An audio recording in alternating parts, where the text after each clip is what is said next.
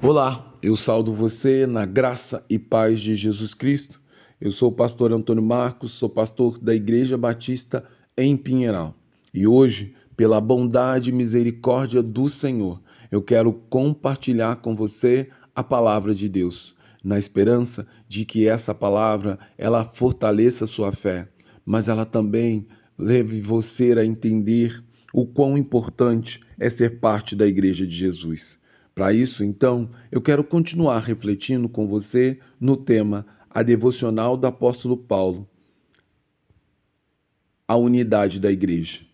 baseado em Efésios, capítulo 4, versículos 4 ao 6, que diz: Há somente um corpo e só um espírito, como também uma só esperança para a qual vocês foram chamados. Há um só Senhor, uma só fé, um só batismo, um só Deus, que é Pai de todos, o qual é sobre todos e age por meio de todos e está em todos. Em um mundo que é marcado pelo egoísmo do, dos homens, onde cada um busca satisfazer os seus próprios desejos e alcançar os seus próprios interesses, Paulo, apóstolo de Cristo, exorta a Igreja do Senhor Jesus a viver de uma forma completamente diferente, onde o comportamento do indivíduo é influenciado pela ação poderosa do Espírito Santo de Deus, o qual, pela fé em Jesus Cristo, passou a habitar no coração de todos os crentes,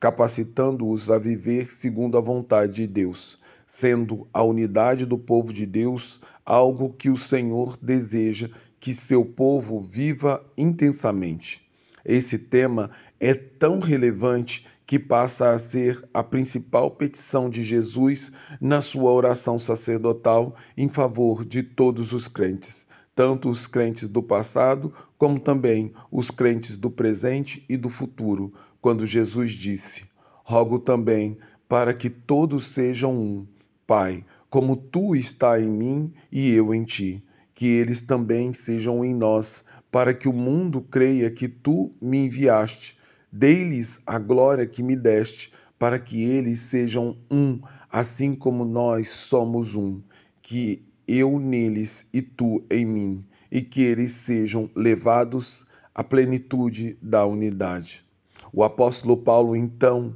nas suas palavras, explica o significado da verdadeira unidade que a Igreja de Cristo deve vivenciar, afirmando que por causa da obra de Cristo na cruz, nos tornamos um único corpo que é composto de diversos órgãos,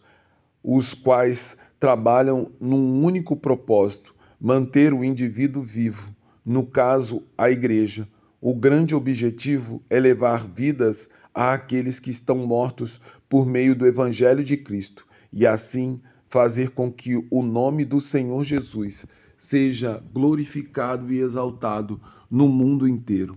Esse corpo, diferente do corpo humano, não é de natureza física, mas sim espiritual, porque é conduzido pelo Espírito Santo de Deus. Assim, a Igreja de Cristo também carrega um, uma única esperança que reside na gloriosa promessa que um dia nosso Senhor e Salvador Jesus Cristo voltará, rompendo os seus os céus para nos buscar e levar seu povo para viver por toda a eternidade no reino dos céus. Portanto, é dever da Igreja de Cristo, a despeito de qualquer adversidade, se manter unida em todas as coisas e em qualquer circunstância, porque nossa unidade revela nossa verdadeira identidade para o mundo inteiro, fazendo com que eles creiam que o Pai nos enviou. Por isso, eu convido você em primeiro lugar, pela fé em Jesus Cristo, a fazer parte do corpo de Cristo, que é a Igreja do Senhor. Em segundo lugar, eu convido você a viver pelo vínculo do amor que produz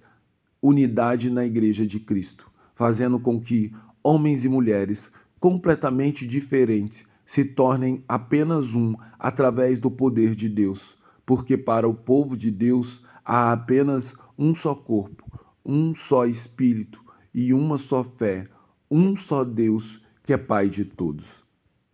Assim, a minha oração é que o Espírito Santo que age em nós, em nossas vidas, leve-nos a viver pelo vínculo da unidade do Espírito. Oro também para que sejamos despidos de todo o egoísmo e vaidade que atrapalham a unidade do povo de Deus, porque a vontade de Deus é que sejamos um, em nome e por amor de seu Filho Jesus Cristo. Amém.